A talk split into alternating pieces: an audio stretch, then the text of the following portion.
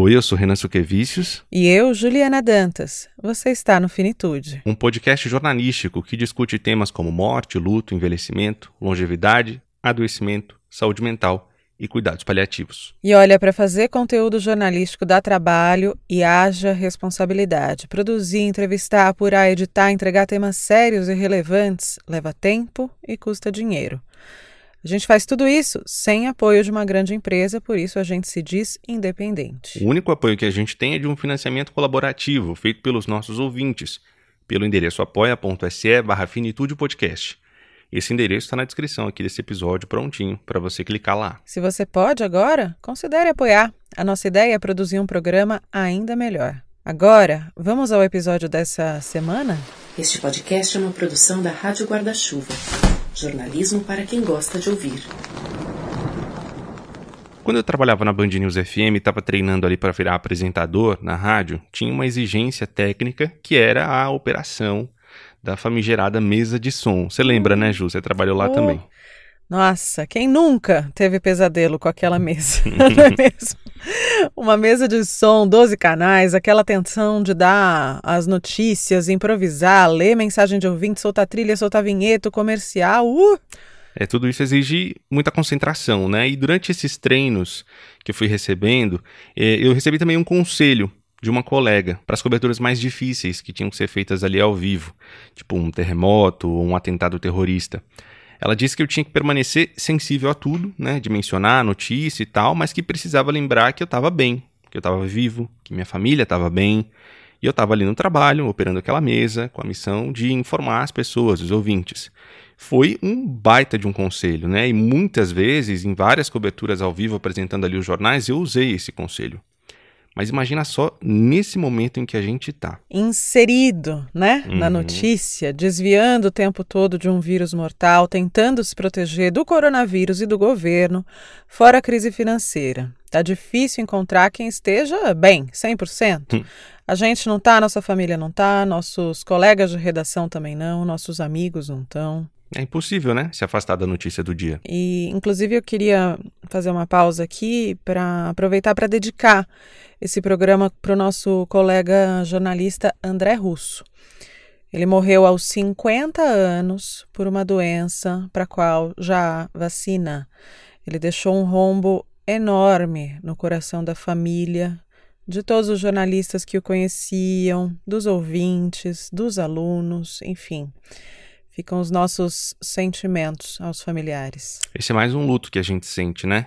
E esses vários lutos, junto com a crise econômica e uma condução, para dizer o mínimo aí, atrapalhada do nosso país pelo governo federal, causam uma séria desesperança na gente, né? Nos mais jovens, ela pode ser ainda mais avassaladora, né?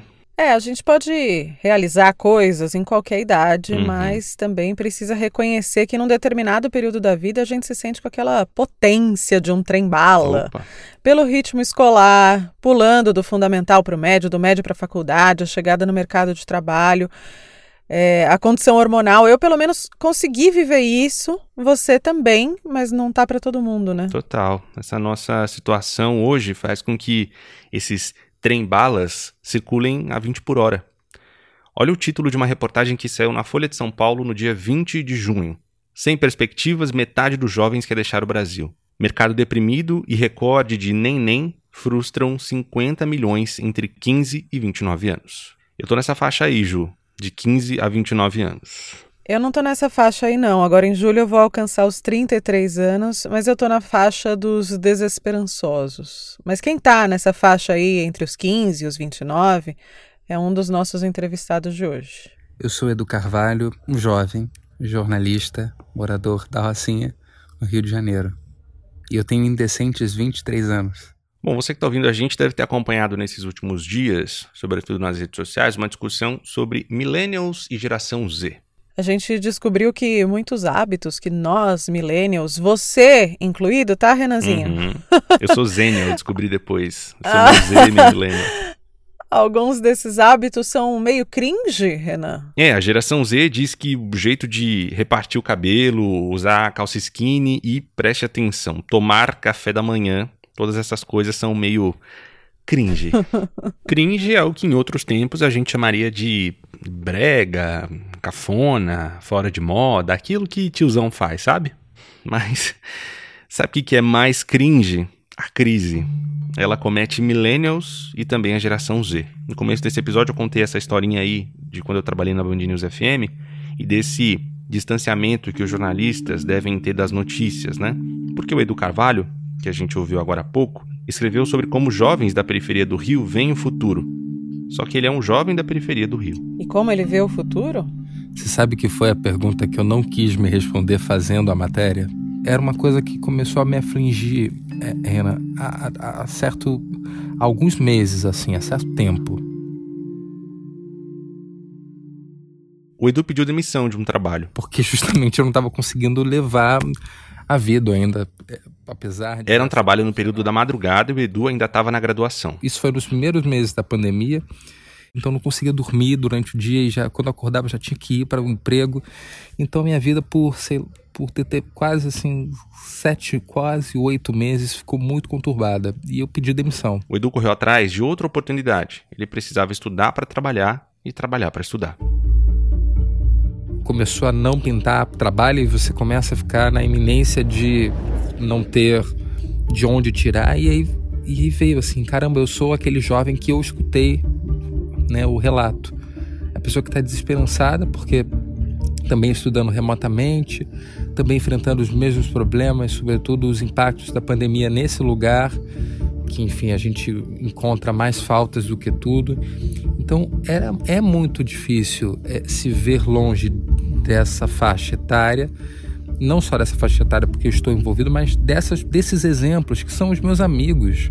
Quando eu converso com eles hoje, e aí vejo assim, caçando, cada um caçando emprego, caçando oportunidade para subsistência própria de, da, da família. Não tem como distanciar. Você fala, caramba, poderia ser eu. Ou, na verdade, pode ser eu daqui a pouco. Se não surgir mais trabalho, se alguma coisa é, mais forte, maior acontecer, vai ser eu. E aí é muito difícil porque quando a gente faz um trabalho como esse, uma matéria como essa, a gente usa os dados, né? É, a, partir de pesquisa. Então esses dados passam a ser números. E dali a pouco você passa a ser humanizado porque você virou o dado. Então você sente exatamente na pele o que, que aquele dado está representando. Entende porque eu usei esse meu exemplo também do Edu no comecinho? Eu tô indo pro meu segundo aniversário na pandemia e acho que eu poderia ter feito muito mais. Eu poderia ter feito tudo de outro jeito. Todo mundo, né, Ju? É uma sensação de bem na minha vez. Por quê? O que a gente faz agora? O Edu foi ouvir alguns jovens cariocas sobre isso. Ok, eu posso escutar jovens da Zona Sul, porque há favelas da Zona Sul no Rio de Janeiro, mas eu quero, eu já sei que os impactos ali vão ser menores. Não que não sejam importantes, mas vão ser menores do que as zonas oeste e norte. Que são os bairros de maior dimensão e os que têm os menores índices de desenvolvimento. Teve um caso, que é o da Beatriz, por exemplo, que quando eu perguntei, então Beatriz, o que, que você tem medo? E ela mora na Zona Norte e numa favela, é, é Pedreira, favela da Pedreira, e ela me respondeu: eu tenho medo, né, eu tenho medo desse, do projeto de segurança pública do país, sobretudo do Rio de Janeiro. Eu tenho medo da do meu irmão morrer. O irmão dela tem um ano de idade. Ainda não tinha visto a foto dela, tava, tava sem o ícone da foto. Ela me responde. Aí eu falei: responde para mim, qual é o tom da sua pele? Aí ela respondeu: eu sou negra. O medo da Beatriz não é irreal. Quantas vezes a gente não liga no noticiário e vê que crianças foram mortas pelas chamadas balas perdidas? Depois veio o Jonathan, conversando com ele, morador da Maré, maior conjunto de favelas aqui do Rio de Janeiro. Ele, eu falei, que que você, qual é o seu maior medo hoje? Ele falou, ele falou medo do país. Tenho medo desse descaso todo que a população está tendo. Eu, enquanto jovem periférico, é, a minha família. Eu tenho medo, eu tenho medo, eu tenho medo das ações do presidente, eu tenho medo da gente não ter vacina. E ele falava, ele tem 22, e falou, eu não tenho, é, falta muito ainda em relação às outras faixas para eu ser vacinado. A minha mãe foi, mas meu pai não. Ainda no complexo da Maré, o Edu ouviu a Nívia. Uma jovem que senti de outra forma, assim, os meus estudos, eu não passei a desmotivação. É, parece que eu cheguei na porta da, da, festa e não me barraram, eu não entrei. A pessoa que se esforçou, faz escola técnica, fez o Enem do ano passado, de 2020, um Enem totalmente atípico, totalmente contra o pedido dos estudantes. É, muitos não foram fazer o exame por conta da pandemia. É, muitos foram até para com essa pressão. Ela foi uma dessas que foram por pressão, por falar: olha, eu estou estudando há quase três anos, eu não posso desistir, mas ao mesmo tempo eu sei que eu não vou dar conta. E ela falar: eu fui péssima e eu não sei se eu quero fazer de novo esse ano, mas eu tenho que tentar, mas eu, eu não me sinto preparada porque vai ser de novo um exame no meio da pandemia. Já o Juan, morador de Santa Cruz, na Zona Oeste, se agarra às videochamadas. Ele falou: tento achar ânimo para levantar, eu tento achar ânimo para acordar, eu tento achar ânimo para viver. Quando eu acordo, eu fico muito triste porque eu olho para minha família, eles estão desempregados. E aí falo, ó, o que o que me mantém hoje é a relação e a troca com os meus amigos por videochamada. Apesar de eu não gostar muito, é o que me mantém vivo. Ele falou: Eu não tenho dinheiro para. Infelizmente, ainda não faço. É, não tenho apoio psicológico. Estou é, buscando, mas falta até para isso, né? Quando esse jovem, né, essa pessoa sente que precisa desse amparo psicológico, ele fala. É, aí a gente procura e não cabe no orçamento. Segundo a reportagem da Folha de São Paulo, com os dados Atlas das Juventudes e de novos estudos da FGV Social, há mais consciência política e um sentimento de forte exclusão e de preconceitos dirigidos justamente aos jovens periféricos, pobres e negros. Mas há também uma grande dificuldade deles encontrarem meios para canalizar frustrações e poderem se engajar politicamente. No começo dessa reportagem da Folha, me chamou muito a atenção um trecho bem forte, diz assim: o Brasil nunca teve ou terá tantos jovens como agora. Enfim, são 50 milhões de brasileiros entre 15 e 29 anos decepcionados em níveis recordes, sem perspectiva de trabalho e insatisfeitos com a condução do país. Se pudessem, 47% dos jovens brasileiros deixariam o país. Não é a mesma urgência desses jovens que eu escutei, por exemplo. Não passa nem pela cabeça. Não é que não passe pela cabeça. É claro que eu acho que, por favor, complemente você dizer. É claro que se perguntar para qualquer jovem, a gente vai responder, né? Estudar em outro país, aprender outro idioma, trabalhar fora. Eu comparo, por exemplo, com a fala da, da própria Beatriz. Aquela que a gente ouviu antes, que tem um irmão de um ano. Que nesse momento, o que é mais urgente? Sair do, fora do país ou estar viva a partir de sua cor? tanto para o jovem que consegue sonhar embora do país, quanto para o que precisa garantir sua sobrevivência ao ir na esquina, falta apoio, desde políticas públicas de educação até celeridade na compra e aplicação de vacinas, por exemplo. E aí vira um cada um por si. Você sai melhor quem pode mais. E quem é mais pobre, a gente sabe, certamente não vai sair melhor. É a camada sem 100 sem oportunidade e sem acesso, porque não existe nem nem no Brasil. Jovens que nem estudam e nem trabalham. Não existe. É a camada sem 100, é a camada sem acesso e sem oportunidade. É uma geração da frustração, assim, da falta de de perspectiva, assim, de como vai lidar para o daqui a pouco. E como é que a gente reverte isso? Sabendo como é que a gente reverte? A primeira coisa que a gente precisa fazer é deixar de fazer besteira. Esse é o Alexandre Kalash. Ele falou com a Ju. Sim, porque o millennial ou o Z de hoje é o velho de daqui a pouco. Então, nada mais justo do que ir atrás de um especialista em longevidade. E como é que a gente sai desse buraco em que a gente está, hein? Então, eu quis fazer algumas perguntas para o Dr. Kalash, que é uma autoridade em discussões geracionais, não só aqui no Brasil, como no mundo todo. Médico, gerontólogo, epidemiologista, presidente do Centro Internacional de Longevidade Brasil. E quais são as besteiras que o Brasil tem feito? Primeiro, e não é deste governo nem do governo anterior, isso é crônico. A gente não investe na educação. O brasileiro deixou de ser competitivo, ele deixou de ser produtivo, e você não pode construir uma economia, uma sociedade sólida, se você não é competitivo no mercado internacional e no competitivo. E segundo, essa educação ela tem que ser ao longo da vida Nós não somos recipientes baldos vazios que aprendemos tudo que temos que aprender na infância e na adolescente, na adolescência. A tecnologia não dá tempo para isso, está sempre mudando. Se eu tivesse parado de aprender quando eu me formei em medicina 50 anos atrás, você acha que estaria perdendo tempo de conversar comigo? Provavelmente não. Alguma coisa eu aprendi e acrescentei para poder continuar produtivo, continuar inserido na sociedade, participando. Que chance tem a garotada de hoje que está submetida já a uma falta de letramento, um semi-analfabetismo, uma falta de letramento científico e da saúde, também não precisa muito, né? As nossas autoridades mais altas não têm letramento científico. Então você imagina se falta letramento científico, letramento para a saúde, nas mais altas autoridades, né, nós estamos ficando um país tosco. E quando um país fica, fica tosco, que não investe na arte, na cultura, na ciência, nós estamos desinvestindo as nossas universidades. A minha, onde eu me formei, que era a antiga Universidade do Brasil, Universidade Federal do Rio de Janeiro, não sabe se vai ter dinheiro para pagar conta, que dirá as, as bolsas para pós-graduação, os laboratórios fechados, que não tem água corrente, não tem eletricidade.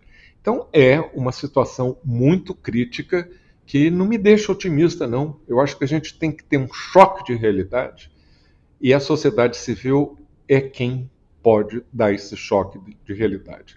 Eu fui líder estudantil nos anos 60, não vai ser agora que alguém vai me mandar calar a boca. E quando a gente fala de geração, é importante também falar sobre expectativa de vida, né? É, eu perguntei sobre isso para o Dr. Kalash. Ele disse que em 2019 a gente estava começando a encostar em 77 anos de expectativa de vida para o brasileiro que nascia. Mas aí chegou a pandemia, né? Uhum. E com a crise econômica, essa esperança diminuiu 3,2 anos. Mais precisamente, 4,4 para homens e 2,8 para mulheres, porque mais homens estão morrendo de Covid. E o Dr. Kalash sempre faz questão de ressaltar a visão de que a qualidade de vida é ainda mais importante do que quantos anos de fato a gente vai viver. E bom, nesse cenário todo, estamos caminhando muito mal para a velhice. Aliás, o Dr. Kalash, ele trouxe uma receitinha, digamos assim, do que a gente precisaria para envelhecer bem. Precisaríamos acumular quatro recursos ou quatro capitais. O primeiro é o capital da saúde, porque envelhecer sem saúde é uma perspectiva ruim mesmo que você tenha dinheiro no bolso, sua qualidade de vida não vai ser a mesma. O segundo é o conhecimento. Aprender a aprender, porque a tecnologia não vai te dar sopa. Então nós temos um jovem que teve um péssimo ensino público. Desde o ano 2000, a taxa de fecundidade de uma mulher que tem menos que oito anos de educação formal é três vezes maior do que aquela que teve mais de oito anos de educação formal.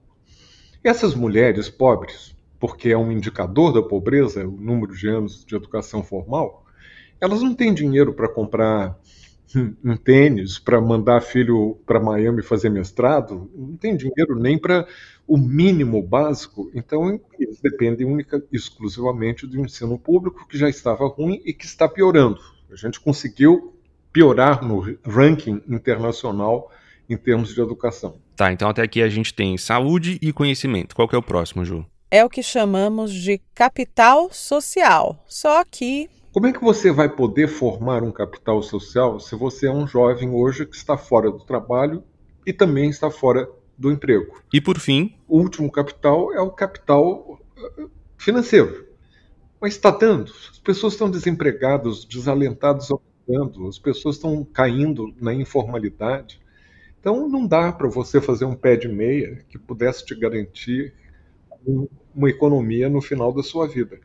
Então nós estamos numa situação complicada. Então, são esses os quatro recursos, quatro capitais, mas não só. É necessária também uma força que às vezes fica difícil de alimentar em tempos de tanta desesperança. Precisa também no propósito. Você precisa saber o que vai te tirar da cama, que diferença para o bem você vai fazer hoje nem que seja para si, ou para sua família, ou a sua comunidade imediata, mas também para o país como um todo. Essa é uma discussão que vira e mexe a gente tem por aqui, né, Renan? Propósito. Tá claro para você qual é o seu agora? Olha, eu até tenho alguns, mas como o Edu Carvalho pontuou mais cedo, muita gente está preocupada em apenas sobreviver, né? Ter comida no prato, ter saúde. E você? Olha, é...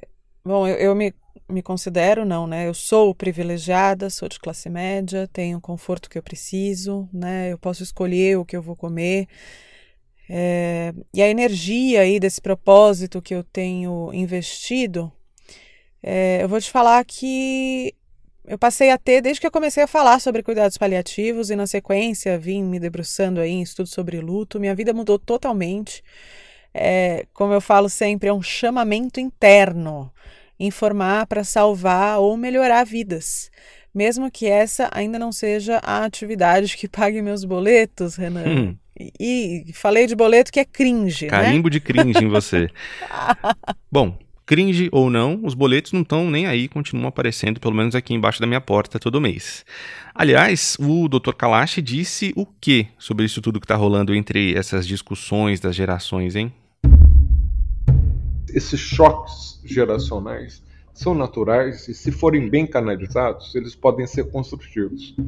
Eu acho que os milênios ainda se sentem adultos porque eles não estão tendo oportunidade de participar integralmente de uma sociedade onde existe uh, falta de trabalho, falta de oportunidade educacional, e eles estão perdidos na sua identificação, mas isso é o preço que a gente paga por estar vivo. E eu, como uma boa millennial que às vezes se espanta com o fato de ser adulta, gostaria de lembrar para a geração Z que já já vão ser eles, com mais uma leva de jovens na cola, tá bom? é, porque depois da geração Z vem a alfa. São aqueles que já nasceram a partir de 2010, já vendo o mundo através de uma tela. Mas tá aí uma das poucas coisas que hoje eu consigo ver esperança, sabe, Renan? É... Mesmo na geração Z, que não gosta de tomar café, sei lá por quê, não sei nem como confiar nessa gente, mentira. Mas que já tá vindo, acho que é um pouco mais despida de preconceito, sabe? É... Claro que não dá para generalizar, mas eu acho que eles estão vindo com conseguindo ter mais empatia pelo próximo e tudo mais. Queria te dar um exemplo que me trouxe um quentinho para o coração nos últimos dias Quero dividir contigo e com cada ouvinte, pode ser? Opa, a esperança é sempre bem-vinda. Pode mandar descer duas aí.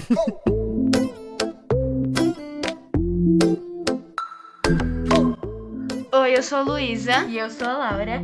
Hoje a gente vai falar sobre a polêmica não binariedade. A Luísa e a Laura são estudantes do nono ano de um colégio particular aqui de São Paulo e fizeram um podcast como atividade para a escola. A Laura, senhor Renan Suquevicius, tem 14 anos e é filha do super jornalista Rodrigo Aidar, que a gente tem a honra de ter como ouvinte aqui do Finitude. Nesse trechinho que ele me passou, elas estavam falando sobre pessoas não binárias. E só para a gente contextualizar para o nosso ouvinte, que ainda não está por dentro dessa expressão, não binária é a pessoa que não se encaixa no padrão binário que se convencionou dividir o mundo, homem e mulher. Vendem por aí roupa de homem e roupa de mulher, tem coisas de homem e de mulher, estilo de homem e de mulher, mas tem pessoas, desde sempre, que não fazem questão de seguir esses padrões, que não se veem nesses padrões. Para muita gente, pode parecer difícil se adaptar, mas elas resumiram tudo tão bem e com tanta facilidade que, olha, que banho em tanto adulto que eu conheço, viu? Tipo, uhum. é uma coisa que você precisa fazer um esforço, mas vale a pena, porque você está falando sobre a identidade de outra pessoa. Você não pode simplesmente ignorar isso e desrespeitar essa pessoa. Assim. Exatamente. Assim. E se você gosta da pessoa, você tem que respeitar ela. É, o mínimo de respeito. o mínimo de respeito.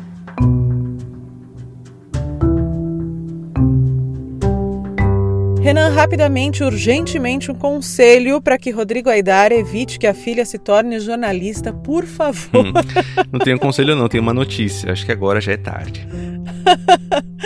Ai, tô brincando, eu amei. Luísa e Laura, que certamente a gente vai ver no tocador de podcasts mais perto de você, viu? Que maravilha, parabéns para elas. Obrigada.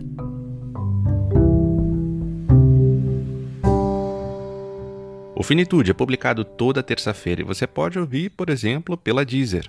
Estamos em destaque, inclusive, por lá, hein, Renan? Com os nossos focinhos aparecendo ali logo na cara do aplicativo, menino.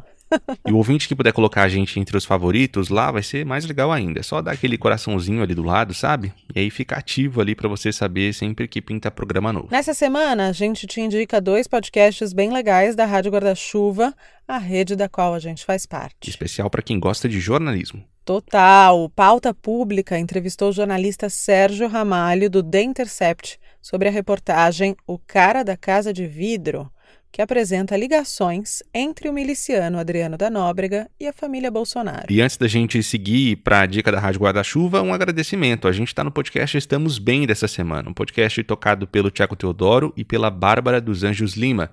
A gente vai falar do quê? dos temas tratados aqui no Finitude, claro, mas de um jeito bem leve. E com o bônus da risada do Tiago, com a qual me identifico e muito, amo barra sou, e aquela voz linda da Bárbara, eita, que foi ótimo. Exatamente, sigam aí o Estamos Bem, tá bom? Voltando para a Rádio Guarda-Chuva, no Vida de Jornalista dessa quinzena, que é sempre às quartas-feiras a publicação do Vida, semana sim, semana não, um mergulho na vida de Vladimir Herzog, o jornalista símbolo de resistência à ditadura militar. E aqui eu quero fazer parênteses, porque eu tenho uma conexão muito forte com esse tema.